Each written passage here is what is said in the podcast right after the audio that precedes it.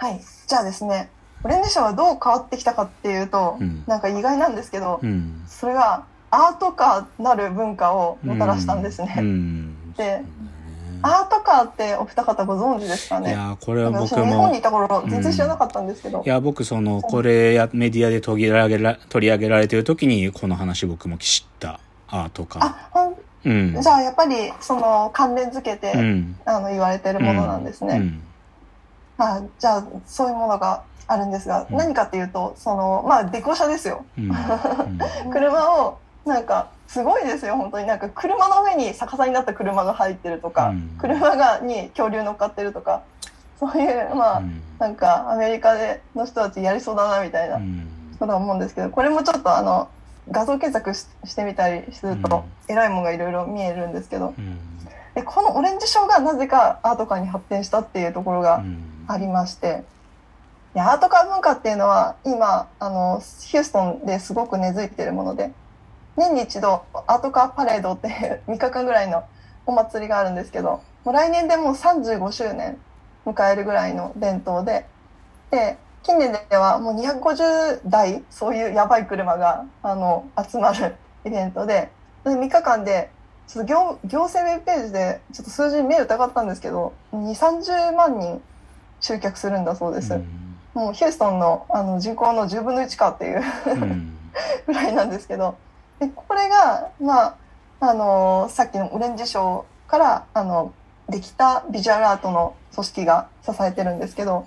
でなんでここつながってるかっていうと元をたどるとそのオレンジ賞のそのからできたそのアートの団体がうん毎年そのオレンジ賞を維持したりその技術活動するためにうんそのお金集めのあのオークションをやってるんですね。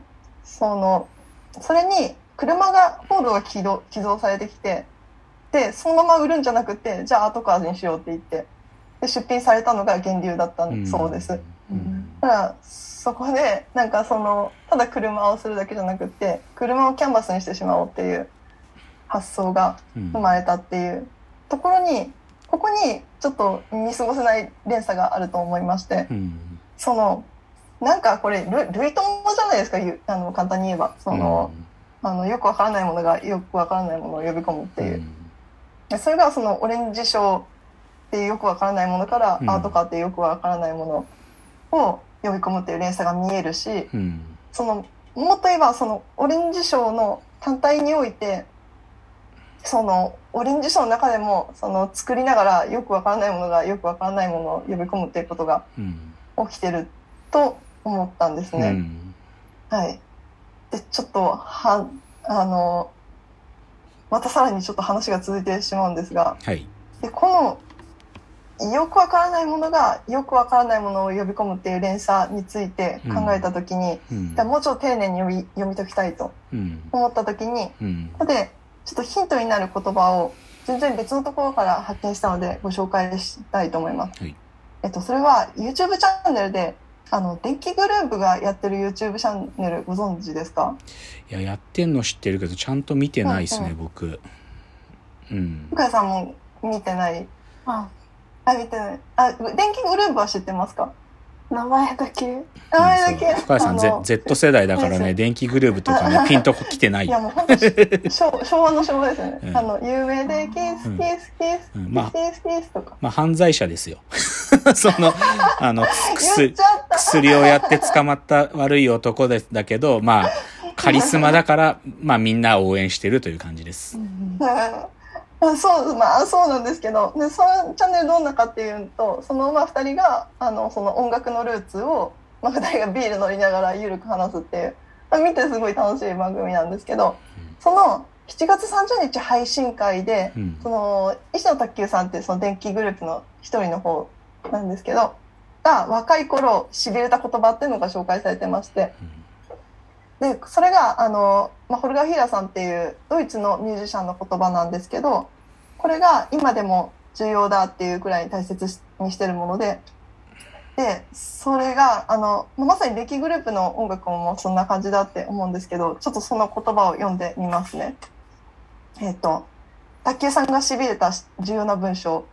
次から次へと思いつく陳腐なことを重ねていくとスーパー陳腐なものが出来上がって言葉の裏にある新しい意味を開拓することができる。うんうん。ちょっと言わんとしてることピンときますかね？ちょっともう一回読みますよ。次から次へと思いつく陳腐なことを重ねていくとスーパー陳腐なものが出来上がって言葉の裏にある新しい意味を開拓することができる。うんうん陳腐なものを重ねスーパー陳腐なもの、うん新しい意味の開拓。うんでこれが、まあうん結論を言うとこの流れがオレンジ賞の力の秘密でありうん。またそう走馬灯の正体もうやっと走馬灯出てきましたよ。うん。走馬灯の、うん。あのー秘密だと思ったんですけどはい。ちょっと話が飛躍しすぎなんではい。もう少し説明させてくだはいさい。ね、お願いしまちょすっとなんかはい。あのどなんかあったら突っ込んでくださいね。はい。でさっきの言葉について卓球さんがあのペットボトルで例えて説明してたんですね。うん。あのこうなんかペットボトルみたいにその陳腐なものがあってでもそれがガーッと集まってなんか山みたいになったとするじゃないですか。そうするともうそれはもうもはやペペットボトルじゃなくなると。うん。うんなんかイメージつきますかね？いや言わんとしてることはわかります。あ本当ですうか、ん。でまあまずこれ基本の基本としてその量の問題じゃないってことはありますよね。うん。そのただそのペットボトル1個だと単なる陳腐なものだけどたくさん集まって数で圧倒しましたみたいな話じゃないと。うん。うん、じゃあ何なのってことをあの考えていきたいんですけど、うん。でここからさらに私の解釈ベースになるんですが、はい。えーまずは大事なのはここで卓球さんはその陳腐なものを愛してると思うんですよね。うん。うん、うん、陳腐なものをめでてる。つまり陳腐なものをわざわざ手に取るっていうここがまずポイントでその陳腐なものつまり不要なものを必要とみなすっていう矛盾から出発してるってとこがミソだと思うんです。だからそういう最初は作者にしか分からなかった必要性が分からなかったものがなんかうまくその山みたいオブジェみたいに組み合わさると他の人から見てもああなんか作品みたいな必要性が浮き上がってくるっていうこのこの要不要の矛盾を顕在化したものがスーパーチンプなものっていう境地だと思うんです。うんうん、ここれでそのでちょっとイメージしてみてほしいのはその、ペットボトルのオブジェみたいなのがいきなり目の前にあったらんなさっきもそのアートのフォークアートの話もそうですけどななんでこんなことになっちゃってんのって何これって思いますよね。うんでそれがその何かを表してますよっていう訴えかけ。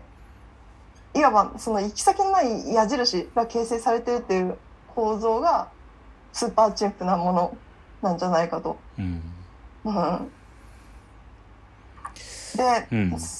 あのちょっと一人喋りですみませんけど、うん。でそのそれに対して、うん。その何かし示してますよっていう訴えかけに対してうん。見てる人が、うん。あじゃあ山かみたいなあの意味を引き取ってる形になってるんじゃないかとうん。思うんです。うん。うん、それでうん。ででここでちょっと一つポイントがあってうん。で例えばそのペットボトルだったらその要不要っていうのとうん。あのそれがペットボトルなのか山なのか何なのかっていうのはうん。そのどっちもそもののアイデンティティに関わることだけど互いに独立してるじゃないですか。うんその例えば必要なペットボトル不要なペットボトルっていうのは存在しうるわけで、うん。でこの独立性ってのも意味を開拓するのに必要だと思うんです。うん。うんうん、で逆にその判例を挙げますとそれが冒頭にお話しした違和感うん。でうん。でその違和感ってのはなんかそんなはずないのにあもやもやですよね。なんかそんなはずないのにでも自分の中でそう感じちゃうみたいな。うん。なんかやっぱりそれはその矛盾から来る気持ちですよね。うん。でその矛盾っていうのは同じようにあるんだけどでも違和感の場合はその気持ちを説明する別の独立した特徴が持ちにくいんで、まあ、意味を解体する云々の前にただそれが捨てられちゃうっていう、っうん。ていうあのアイディアに至ったんですけど、うん。あのこうい言おうとしてること伝伝わりますかね？いや、僕はわかりますよ。なんかこう、身の裏ロジックだなと思うっていう意味で、僕はわかる。深谷さんはどうかなっていう、わかんないけど、でも、いや、ちょっとね、正直、こっから先、多分、論理の最後で、じゃあ、その、デジャビューの話とか走馬灯の話に行きたいんでしょ？で、ここで僕でもツッコミありますよ。なんかツッコミを先にするか、箕浦さんが論理を全部喋っちゃってから突っ込むかのどっちがいいかなと思ってますね。あ本当ですか？ちょっとここは勇気を出して先に突っ込んでいただけませんかね？なるほど。先に突っ込むとね、ぶっちゃけね、このね、あの、違和感っていうのはさ、ぶっちゃけ、まあでもな、矛盾って言ってるものがいまいち僕はよ、あのー若干わかんない部分がある。なんでかっていうと、えーっと、さっきのペットボトルの例で言ったときに、はい不要っていうのは、作家にとっては、不要っていう最初の視野が立ち上がってるのかなという疑問があるな。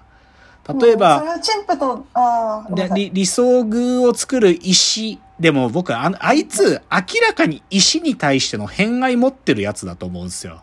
あの郵便シュバルって。とか、うん同じであのぎ岐阜のあの陶芸のやつもさ、なんかキモいぐらいやっぱり自分の作品になんか変な異常な感情を持ってるんだと思うんですよ。で、そこにはなんかある種の不要みたいな概念はなくて、どちらかというと、世の中から見たらこれはゴミだねって思われてるかもみたいな視点すらそこには入ってなくて、自分の気持ち悪い偏愛、あ、時間が来ちゃった。ちょっとじゃあ次のチャプターに持ち越しましょう。次です。